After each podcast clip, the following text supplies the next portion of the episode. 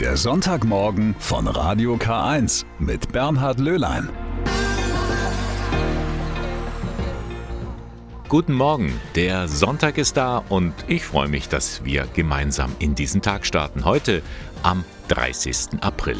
Das ist auch der Welttag des Jazz. Und was dieser Musikstil mit dem Glauben zu tun hat, das werden uns gleich zwei Vollblut-Jatzer erzählen, wie sie so schön heißen. Zwei Pfarrer, die diese Musik gerne in ihren Gottesdiensten spielen lassen. Heute Nacht ist dann auch noch Walpurgisnacht und wir fragen, hat das etwas mit der Diözesanheiligen, also der heiligen Walburga zu tun? Die Antwort darauf in dieser Stunde.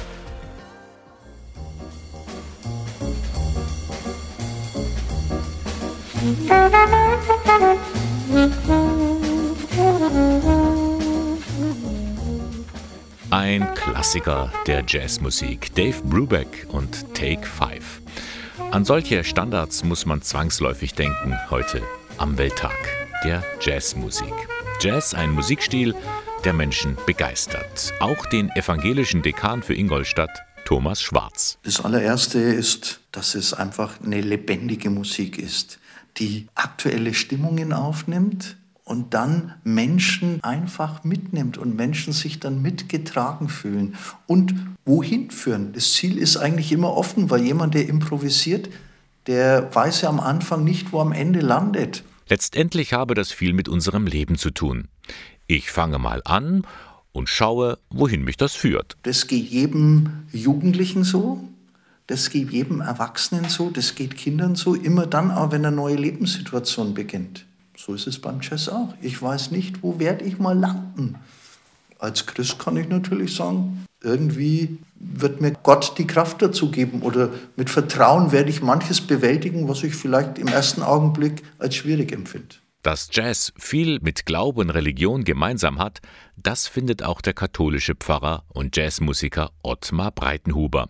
Und das nicht nur, weil die Ursprünge des Jazz in den Spirituals und Gospels liegen. Da geht es um Harmonie, da geht es um äh, miteinander einschwingen, da geht es um sich einander finden, Nähe und Distanz oder aufeinander hören. Ja, und das hat ganz viel gemein mit Glaube, mit Religion. Und deshalb hat für mich Jazz ganz viel auch mit, mit meiner Spiritualität, mit meinem Glauben zu tun. Was Breitenhuber am Jazz so sehr mag, das ist die Freiheit. Jeder Musiker kann ein Stück auf seine Art interpretieren und darüber improvisieren. Ja, es findet viel im Augenblick statt und es kommt ganz viel ähm, auf das an, was der einzelne Musiker, die einzelne Musikerin eben in dieses Stück einbringt und was er oder sie damit verbindet.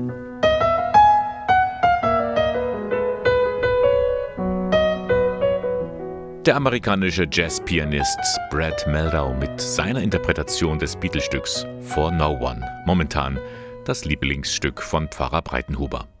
In Ingolstadt hat Dekan Thomas Schwarz vor ein paar Jahren die Reihe der Jazzgottesdienste ins Leben gerufen. Mittlerweile sind sie ein beliebter Bestandteil der Ingolstädter Jazztage. Wir haben mal mit einem Rapper gearbeitet, wir haben mal mit einer Sängerin zusätzlich gearbeitet, wir haben mal mit Kunst gearbeitet und erfüllt letztendlich die Menschen, die das miterleben. Das trägt die und das scheint wohl der Grund für den Erfolg zu sein, neben dem, dass es einfach mal für einen Gottesdienst ganz andere Musik ist. Aber denken Sie dran, Bach war auch ein Rocker seiner Zeit.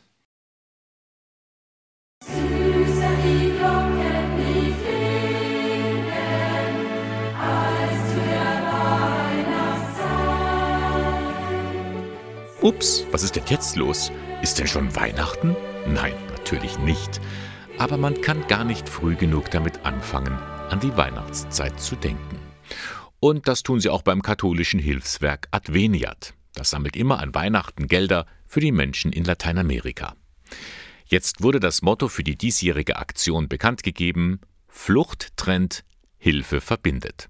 Dazu Adveniat-Bischof Franz Josef Overbeck. Über 20 Prozent der Menschen, die sich auf der Flucht bewegen, befinden oder migrieren müssen, kommen aus Lateinamerika. Und das heißt aus einer der ärmsten Gegenden der Welt.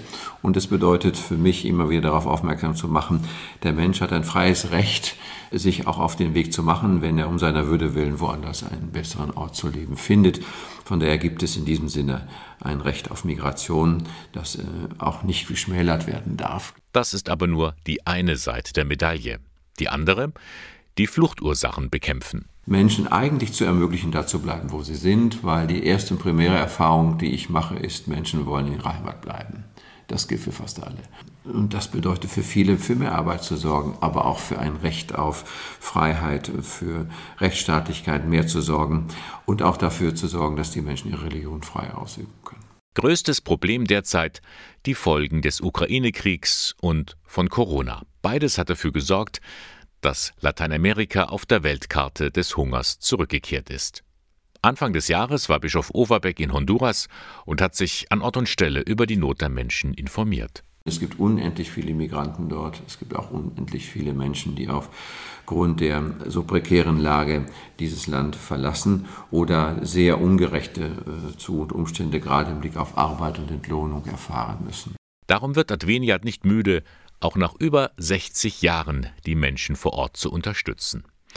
Im vergangenen Jahr wurden mit 32,6 Millionen Euro rund 1500 Projekte in Lateinamerika und der Karibik gefördert. Projektpartner vor Ort ist vor allem die Kirche, denn sie ist nah bei den Menschen. Wir haben deutlich gesehen, dass es dort eine lebendige Kirche gibt, äh, mit ganz viel Frömmigkeit, auch Volksfrömmigkeit und äh, Verbindung untereinander, die zu einem lebendigen Christentum führt, was uns immer wieder beeindruckt hat. Die Kirche muss an der Seite derer stehen, die vor allen Dingen jetzt keine Stimme mehr haben, an der Seite derer stehen können, äh, deren Meinungsfreiheit begrenzt und eingeschränkt wird und gleichzeitig für all die eintreten, deren Würde mit Füßen getreten wird. Und darum wird Adveniat auch in diesem Jahr wieder um Spenden an Weihnachten bitten. Soeben wurde das neue Motto vorgestellt: Flucht trennt, Hilfe verbindet, damit unsere Lieder an den Feiertagen auch wahr werden.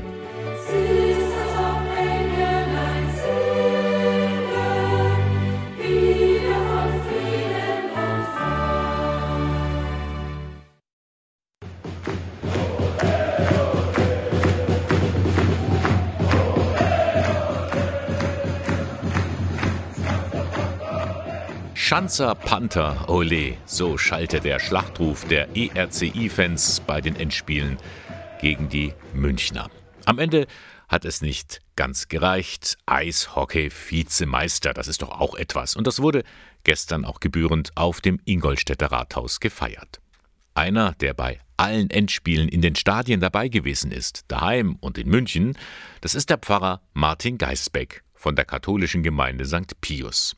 Von der Stimmung der Fans war er restlos begeistert. Ja, super, ganz cool. Ich war einmal voll im Fanblock war wir drin und das war nochmal, nochmal eine ganz äh, besondere Stimmung. Aber die ganzen Spiele waren äh, getragen von einer großen Euphorie, aber auch von einer großen Hoffnung, weil sie eine super Saison gespielt haben. Ich habe ja im Vorfeld auch schon viele Spiele während der normalen Saison gespielt und da haben die echt toll gespielt. Also ein Teamgeist, ein Kampfeswille, ein gutes Kombinieren und dann die Schnelligkeit und all die Dinge, das war also super.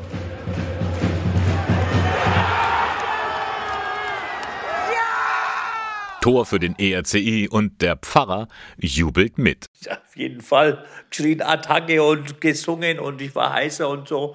Also voll mitgeschrien und, und, und denk, das ist ja auch die Stimmung. Dass da mal richtig so, nicht, nicht den Dampf ablässt, aber dass du mal so richtig mitgehen kannst, mit Fieber, mit, mit Singen und so.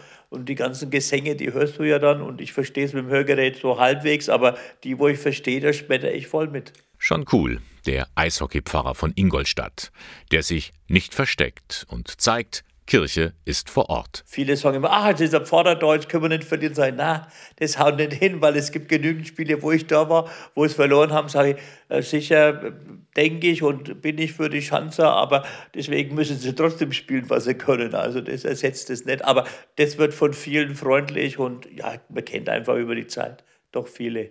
Nun, zum Titelgewinn hat es nicht ganz gereicht, dafür ein paar tröstende Worte des Seelsorgers. Ganz nach dem Motto, Ihr könnt stolz sein. Ja, das geht natürlich weiter und die nächste Saison kommt und da sind wir sicher wieder super dabei. Aber es war eine große Saison, es war eine großartige Leistung, ein toller Teamgeist. Wer hätte das am Anfang der Saison gedacht, dass die da im Endspiel sind? Auf diese ganze äh, ERCI-Familie können alle stolz sein und die neue Saison kommt und dann packen wir an und dann packen wir es.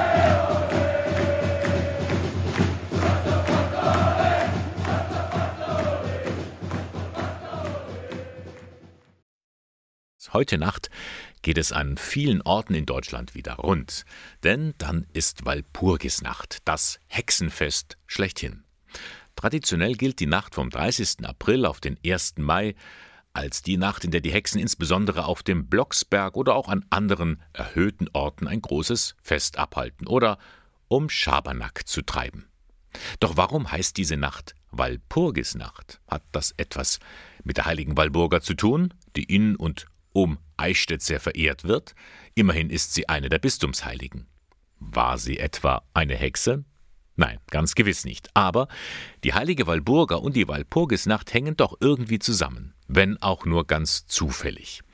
Denn im Mittelalter wurde der Gedenktag der heiligen Walburga am 1. Mai gefeiert, der Tag ihrer Heiligsprechung. Walburga selbst stammt aus Wessex und wurde 710 geboren. Sie ist von England, von Südengland gekommen, um in die Mission zu den Deut damaligen Germanen und äh, die äh, Vorfahren von den jetzigen Deutschen, um in dieser Mission zu helfen. Mutter Hildegard steht als Äbtissin den Benediktinerinnen von St. Walburg in Eichstätt vor. Sie kennt das Leben der heiligen Walburga aus dem FF. Die führte damals im Mittelalter ein Doppelkloster mit Männern und Frauen in Heidenheim. Schon das sehr ungewöhnlich. Und um ihr Leben ranken sich zahlreiche Wundererzählungen. Eine ist äh, von einer Heilung, das muss in der Nachbarschaft von Heidenheim gewesen sein, dort hat sie gelebt. Ein Adliger, die Tochter war sehr krank und am Sterben. Die heilige Walburga ist dann dahin gegangen und hat gebetet und das Mädchen hat dann überlebt. Der Gedenktag der heiligen Walburga ist mittlerweile ihr Todestag. Das ist der 25. Februar. So heißt nun offiziell der Walburgitag, der jedes Jahr in Eichstätt an ihrem Grab auch groß gefeiert wird. Mit dem Hexenkult der Walpurgisnacht hat sie also nun gar nichts zu tun. Es war eben reiner Zufall, dass früher ihr Gedenktag am 1. Mai begangen wurde. Sie ist seine große Leidenschaft, die Musik. Kaum ein Tag, an dem er nicht zur Gitarre greift. Der 27-jährige Patrick Zachmeier. Er ist allerdings kein Berufsmusiker, seine Berufung liegt woanders. Seit gestern ist er einer der beiden neuen Priester im Bistum Eichstätt. Auf dem Weg dorthin war die Gitarre allerdings ein wertvoller Begleiter. Also für mich ist Musik ja auch Ausdruck auch von Emotionen. Und das kann man wunderbar mit dem Glauben verbinden, weil Glauben setzt Emotionen frei und das kann man eben mit Musik begleiten, mit der Gitarre. Und deswegen hat für mich das Gitarre spielen, Musik machen auch eine wichtige religiöse Bedeutung, weil ich da auch meinen Glauben damit ausdrücken kann. Immer wieder greift er zur Gitarre bei Gottesdiensten in der Ingolstädter Gemeinde Herz Jesu. Hier hat Zachmeier zwei Jahre lang erst als Praktikant, dann als Diakon die Menschen kennen und schätzen gelernt.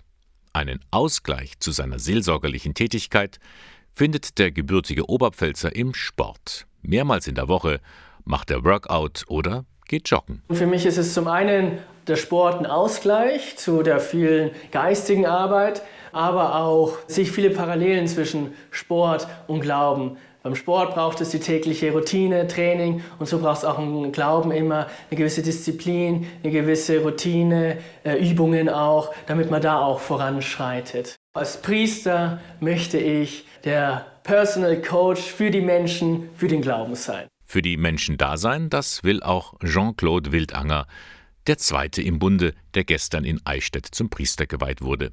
Auch er hat eine Leidenschaft, die ihn im Glauben begleitet. Nicht die Musik, sondern die Geschichte. Sich mit Geschichte zu beschäftigen, heißt auch, sich mit den Menschen ganz grundsätzlich zu beschäftigen.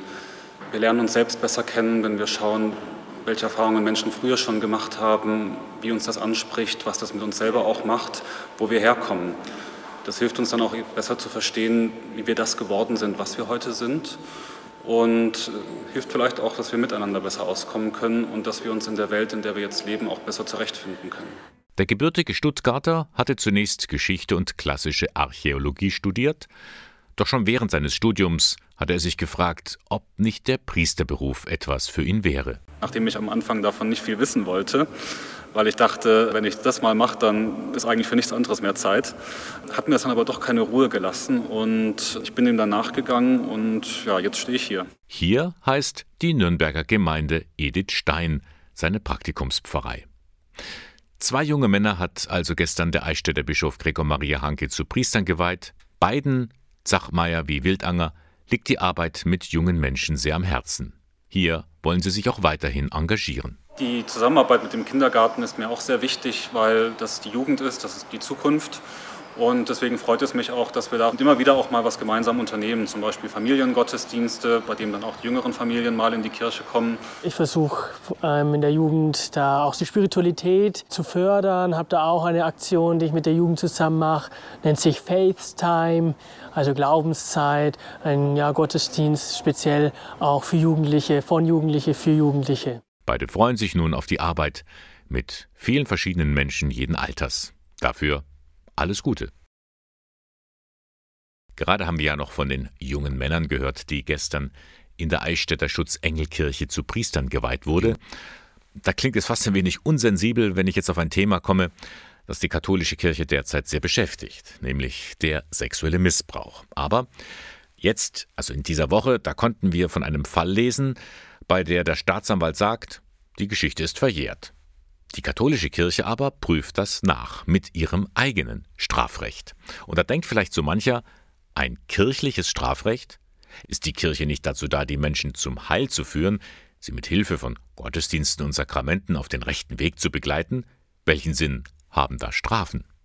Herr Rebert Hallermann, Priester des Bistums Eichstätt und 13 Jahre lang Professor für Kirchenrecht in Würzburg, erklärt. Tatsache ist, es mussten wir ja gerade in den letzten Jahren schmerzlich feststellen, auch die Kirche besteht nicht nur aus lauter ideal gesinnten und ideal handelnden Menschen, sondern es gibt auch vielfältiges Fehlverhalten, das den Zielen der Kirche und den Zielen der Menschen, die zur Kirche gehören, schadet. Ich nenne als große Stichworte sexueller Missbrauch, Missbrauch von Macht, Willkür, Verfolgung persönlicher Interessen und so weiter. Um kein Missverständnis hervorzurufen, wer dem kirchlichen Recht unterliegt, ist deswegen nicht frei vom staatlichen Recht. Ganz im Gegenteil. Auch wenn routinemäßig beispielsweise der Verdacht äh, eines sexuellen Missbrauchs an die Staatsanwaltschaft weitergegeben wird und die Staatsanwaltschaft dann sagt, da gibt es aus staatlicher Sicht nichts zu verfolgen, da liegt kein Straftatbestand vor, dann heißt es ja noch lange nicht, dass der Betreffende im Sinn des kirchlichen Strafrechts unschuldig ist, sondern dann muss eigens geprüft werden, ob nicht dort möglicherweise ein Straftatbestand erfüllt wurde. Und noch eines sollte man wissen. Das kirchliche Strafrecht gilt nur für katholische Gläubige und greift nicht darüber hinaus. Diese Strafen, die die katholische Kirche verhängt, die sind sehr unterschiedlich. Grundsätzlich werden unterschieden Beugestrafen und Sühnestrafen. Beugestrafen zielen darauf ab, dass der Straftäter sein Verhalten ändert und dementsprechend sind Beugestrafen immer befristet. Sühnestrafen wollen einfach deutlich machen, so geht's nicht. Ja, das hat, also die haben eher so einen generalpräventiven Charakter. Wie im weltlichen Recht sind hier die Richter aufgefordert, eine Strafe zu wählen, die der Straftat angemessen ist. Und die unterscheiden sich natürlich von den staatlichen Maßnahmen. Die Zeiten, als der Bischof einen eigenen Kerker hatte, sind vorbei. Es gibt keine Freiheitsstrafen. Die Kirche hat natürlich auch keine eigene Polizei und keine eigene Staatsanwaltschaft. Übrigens, Ende letzten Jahres ist in der katholischen Kirche ein erneuertes kirchliches Strafrecht in Kraft getreten, da ist manches anders geworden, meint Hallermann. Es wurde viel deutlicher benannt, was eigentlich der Zweck kirchlichen Strafens ist, nämlich, dass die Gerechtigkeit wiederhergestellt wird, dass der Täter gebessert wird, dass das Ärgernis, was entstanden ist, behoben wird. Und es schließt eigentlich immer auch die Wiedergutmachung des Schadens ein. Neu ist auch eine ganze Reihe von Straftatbeständen, die es bisher noch nicht gab. Zum Beispiel der Missbrauch von geistlicher Autorität. Da darf ein Würdenträger nicht nach Gutsherrenart andere einschüchtern. Deswegen glaube ich, ist es ganz wichtig, dass die Tatsache des kirchlichen Strafrechts, dass es so etwas gibt, dass es Wege gibt, auch gegen Fehlverhalten vorzugehen, auch in der Breite der Kirche bekannter wird damit auch Gläubige den Mut haben, solche Dinge zu melden und anzuzeigen. Also, die Rechte der Gläubigen zu stärken, das ist ebenfalls ein Ziel des neuen kirchlichen Strafrechts. Wenn Sie mehr darüber erfahren möchten, Herr Rebert Hallermann hat da zusammen mit einem Kollegen ein Buch geschrieben. Das neue kirchliche Strafrecht, Einführung und Kommentar, nicht nur für Insider. Viele von Ihnen kennen es vielleicht noch aus alten Filmen, manch einer hat es vielleicht noch selber erlebt. Wenn früher an Klosterschulen der Aufklärungsunterricht gegeben wurde, dann war das für die kirchlichen Lehrkräfte ein schwieriges, ja sogar peinliches Unterfangen. Sie wissen schon, die Blumen und die Bienen und so weiter. Heute ist das anders.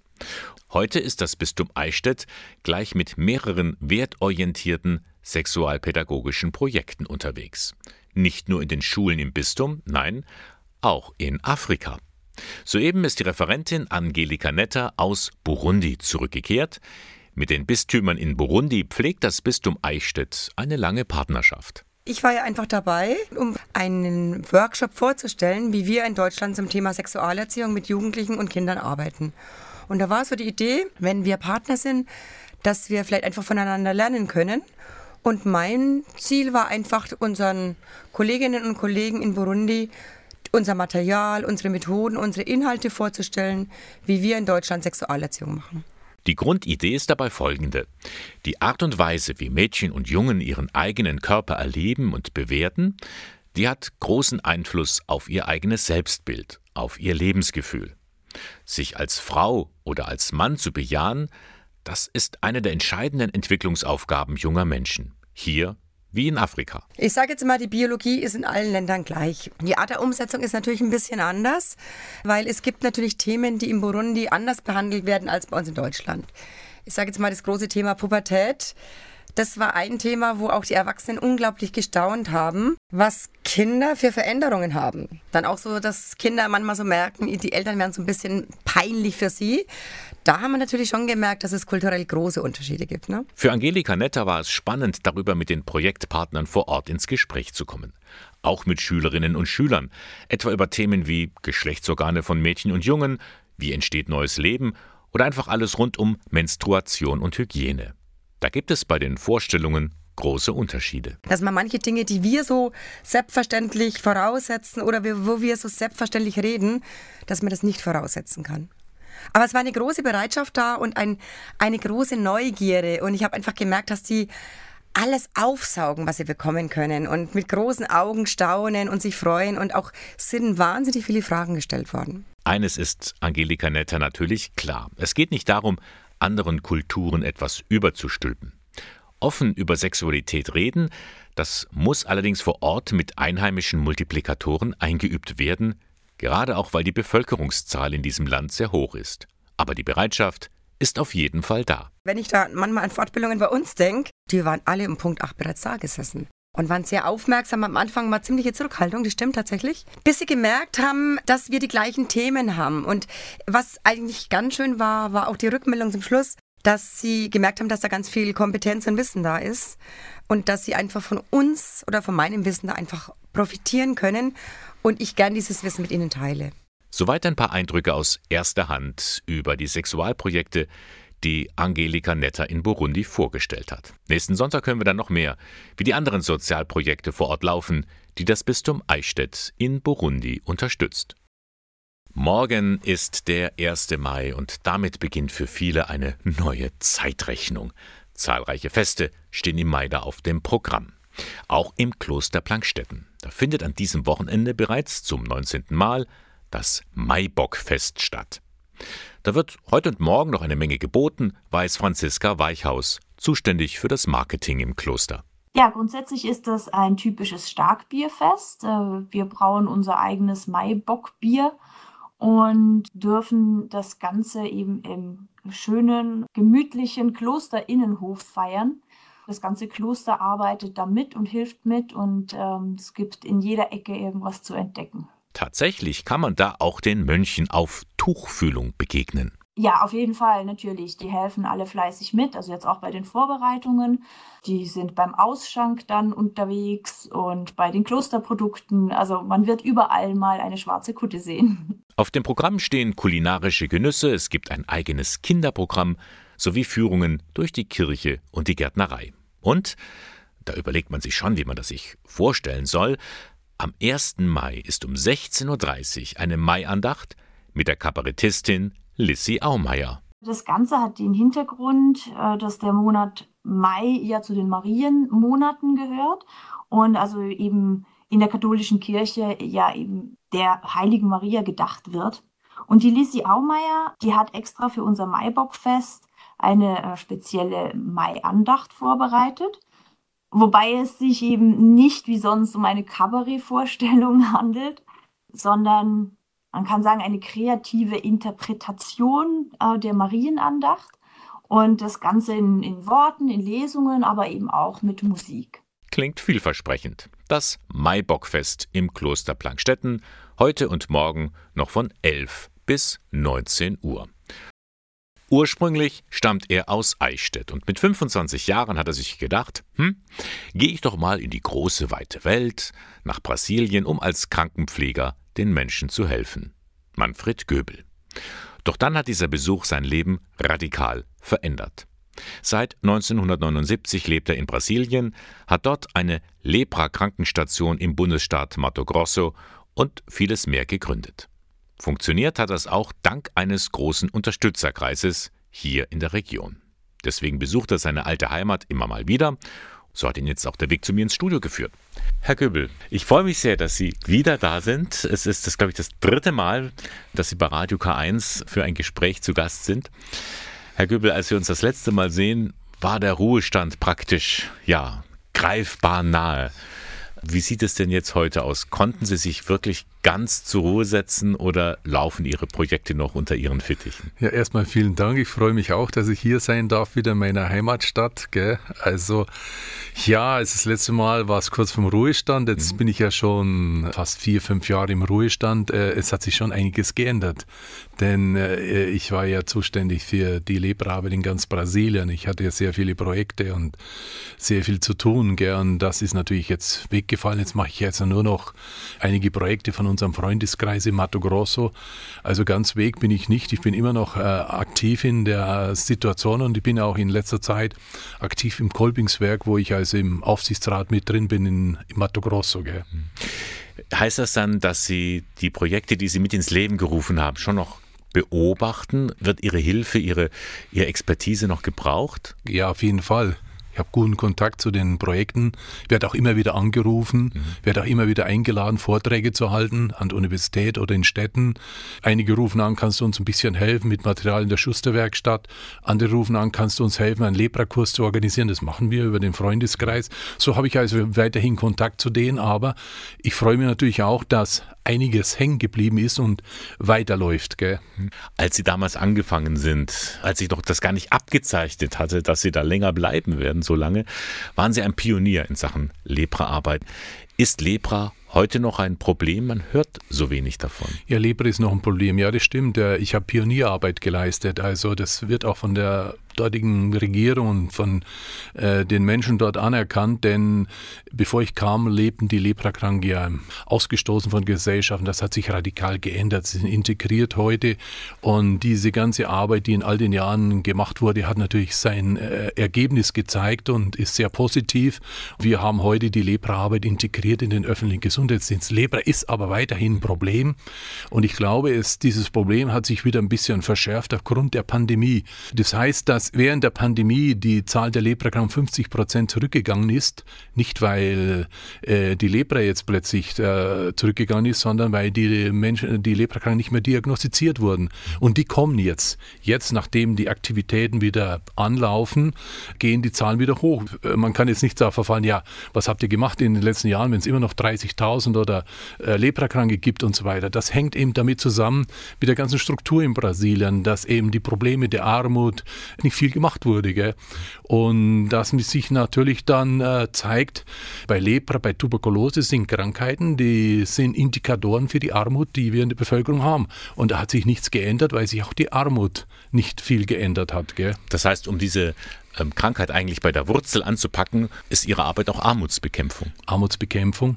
Und das machen wir auch in kleinen Projekten über den Freundeskreis, indem wir zum Beispiel Kinderprojekte unterstützen, wo wir die Kinder aus der Armut herausholen, also von der Straße weg, von der Kriminalität, Prostitution äh, und Kinderarbeit weg, den Kindern eine Perspektive geben, dass sie aus dieser Armut raus können, dass sie auch eine Möglichkeit haben zum Bildungsweg. Denn ich sage, wenn wir die Armut bekämpfen wollen, dann gibt es die Möglichkeit, für mich die einzige Möglichkeit, bei den Kindern anzufangen, sie durch Bildung aus dieser Armut herauszuholen und ihnen eine bessere Zukunft zu geben. Und deshalb investiere ich auch immer wieder, meine Lieblingsprojekte sind die Projekte mit Kindern und Jugendlichen, denen die Möglichkeit zu geben, dass sie durch Bildung aus dieser Armut herauskommen. Und das ist auch die Arbeit, die wir im Freundeskreis machen, wie wir all die Jahre gemacht haben. Gell? Herr Goebbels, Sie sprechen den Freundeskreis an, der Sie unterstützt hier in Eichstätt und der Region. Und dazu begrüße ich sehr herzlich Franz Josef Behringer, Gründer und Vorsitzender dieses Freundeskreises. Sie sind auch mit dabei, immer wenn Herr Goebel nach Deutschland kommt, in die Region, begleiten Sie ihn. Das ist ein alter Freund von Ihnen. Was macht der Freundeskreis? Ich organisiere praktisch die Vortragsreisen und kümmere mich über, über das ganze Jahr um die finanzielle Seite und halte den Kontakt nach Brasilien wir telefonieren fast jeden Tag, besprechen die Projekte, was zu machen ist. Und äh, somit sind wir also immer in Verbindung. Und das ist unsere, unsere Stärke eigentlich. Ich mache diese Sache in Deutschland und er erledigt diese mhm. Notwendigkeiten in Brasilien. Und so sind wir miteinander ein sehr starkes Team. Der Name Freundeskreis ist in dem Fall sehr, sehr gut gewählt, denn es ist weit verzweigt. Herr Göbel ist bekannt wie ein bunter Hund eigentlich hier in der Region, oder? Ja, und dann haben wir auch unseren Verein gegründet. Der Name des Vereins ist Brasilienhilfe Manfred Göbel e.V. Und da kann man natürlich äh, die ganzen Adressen finden, wie man da eventuell auch noch unterstützend tätig sein kann. Denn, Herr Göbel, Geld brauchen Sie natürlich für Ihre Arbeit. Aber das ist auch gut angelegt. Lepra ist heilbar. Ja, Libre ist heilbar und wir können mit wenig Geld sehr viel machen, weil unsere Projekte an der Basis sind. Also äh, direkt äh, den Menschen vor Ort zu helfen, die Lepra zu heilen. Also dass sie Behandlung bekommen und auch aus ihrer sozialen Situation rauskommen, dass wir ihnen dabei helfen. Gell? Sie sind jetzt äh, nicht nur hier bei mir im Studio, Sie sind auch live erlebbar. In den nächsten Tagen haben Sie ein dickes Programm. Können Sie ein paar Punkte herausheben, Herr Behringer? Wir sind natürlich bei den Schulen äh, sehr stark vertreten in der Region. Dann haben wir unseren äh, Termin für die Eichstätter Spender äh, für das gesamte Eichstätter Hinterland. Der ist in Schernfeld am 9. Mai um 19 Uhr. Das ist beim Bildhauer Raphael Graf. In der großen Halle. In der großen Halle, genau. Mhm. Herr Göbel, Ihnen persönlich alles Gute, viel Kraft und Energie jetzt beim Durchhalten bei diesem Mammutprogramm, das jetzt hier in der Region ist und dann alles Gute für die weitere Arbeit. Jawohl, vielen Dank. Vielen Dank. Stichwort Inklusion. Da denken wir vor allem daran, dass Menschen mit Behinderung etwas bekommen sollen. Sie sollen selbstverständlich am gesellschaftlichen Leben teilhaben, im Alltag, im Sport und in der Kultur sowie in der Schule, möglichst eine Regelschule. Weniger oft hören wir von Menschen mit Behinderung, die selber etwas geben, die sich selbstverständlich für die Gesellschaft und ihre Mitmenschen engagieren. Einer von ihnen ist Michael Bergrath aus Ingolstadt. Er ist seit vier Jahren ehrenamtlich beim Bayerischen Roten Kreuz, Kreisverband Ingolstadt tätig. Ein Kumpel hat mich dazu gebracht, hat gesagt, ja Michael, schau es dir mal an und dann habe ich halt gesagt, ja, das gefällt mir und dann bin ich halt zum Roten Kreuz dazugekommen. Der 34-Jährige hat eine angeborene Lernschwäche und einen Schwerbehindertengrad von 80 Prozent. Seinen Alltag bestreitet er jedoch weitgehend selbstständig. Nur bei größeren Einkäufen hilft ihm der Dienst ambulantes begleitetes Wohnen der offenen Hilfen des Caritaszentrums St. Vinzenz. Der junge Mann ist gut beschäftigt. Tagsüber arbeitet er in der Montage von Stoßdämpfern in der Lebenshilfe Werkstätten Ingolstadt. In seiner Freizeit ist er dann beim Roten Kreuz, zum Beispiel bei einem Fußballspiel. Wir sind im Stadion, werden gebucht von dem Stadionbetreiber vom FC Ingolstadt 04. Wir tun halt verletzte Leute vom Spielfeld mit der Trage wegtragen, zu viert. Das müssen immer vier Leute am dort sein. Passiert ist das Gott sei Dank bisher noch nicht, aber geübt hat Michael Bergrad den Ernstfall schon oft. Neben seinem Engagement beim Roten Kreuz im Stadion absolviert der selbstbewusste Mann mit dem Handicap zudem eine Ausbildung zum Rettungssanitäter. Das traut er sich zu. Ja, als Rettungssanitäter muss man sich das zutrauen. Auch Blut sehen, auch offene Brüche sehen, auch verletzte Leute, eingeklemmte Personen oder gestürzte Personen sehen. Man darf keinen Respekt oder Angst haben. Andere legen in ihrer Freizeit die Beine hoch, Michael Bergrath aber will anpacken. Ich will andere Menschen das Leben helfen, dass die halt gesund wieder werden und dass die halt zufrieden und so sind. Mit seinem Engagement möchte er zeigen, auch Menschen mit Behinderung können anspruchsvolle Hilfen leisten. Und das wird von seinen Kollegen auch akzeptiert. Ich fühle mich ganz normal halt, ganz eingegliedert halt. Die nehmen mich so, wie ich bin. Soweit Michael Bergrath. Trotz seiner Einschränkungen ist er beim Roten Kreuz tätig. Hut ab. Gestern, am Samstag, da wurde ja in der Eichstätter Schutzengelkirche gleich doppelt gefeiert. Zum einen die Priesterweihe am Vormittag und dann, wenige Stunden später, kamen die Malteser zu ihrer Jubiläumsfeier zusammen. Denn vor 60 Jahren wurde der Malteser Hilfsdienst im Bistum Eichstätt gegründet, wie in vielen anderen Bistümern zu dieser Zeit auch. Angefangen hatte alles mit Erste-Hilfe-Kursen, erzählt der Diözesan-Geschäftsführer Christian Alberter mit Erste-Hilfe-Kursen in verschiedensten Formen. Es gab auch Geburtshilfekurse, also Wöchnerinnenkurse. Es gab Pflegekurse für Menschen, die äh, pflegende Personen zu Hause hatten und so weiter und so fort. Das war der Start. Und das andere war eben der Bereich Katastrophenschutz. Und der ein oder andere in einem gewissen Alter kann sich noch sicherlich an die Malteser in den grauen Uniformen mit den Rindsledertaschen erinnern, die dann auf Festen aktiv waren, die bei Wallfahrten mit dabei waren. Das war so das zweite Standbein, mit dem der Malteser Hilfsdienst im Bistum Eichstätt gestartet wurde. Heute sind die Malteser in ganz vielen Bereichen aktiv. Sie sind überall da, wo Menschen Hilfe benötigen. Sie begleiten Kinder und Senioren, sie bieten Erste-Hilfe-Kurse an und engagieren sich in der Hospizarbeit. Der Slogan der Malteser lautet ja, weil Nähe zählt. Und genau um diese Nähe beschäftigen wir uns mit unseren Diensten beim Malteser Hilfsdienst. Dort, wo die Nähe vielleicht nicht ganz mehr so vorhanden ist, wo wir merken, da ist eine Entfernung da, wollen wir uns den Menschen nähern mit verschiedenen Diensten und Angeboten. Ein wichtiges Standbein der Katastrophenschutz. Immer wieder üben die Malteser den Ernstfall ein. Und immer mal wieder werden sie zu einem Einsatz gerufen. Man muss ja nur an die Ahrtal, an die Hochwasserkatastrophe denken, ähm, wo wir auch mit, äh, mit ganz vielen Helferinnen und Helfern dann aktiv waren äh, und über die letzten Jahre, ich denke nur zurück, ich habe 2013 angefangen, das Hochwasser an der Donau, Passau runter, ähm, auch das sind eben Ereignisse, wo wir Malteser diözesanübergreifend zusammenarbeiten und dort auch dann gerufen werden, wenn es brennt. Und da sind ganz viele Freiwillige mit dabei.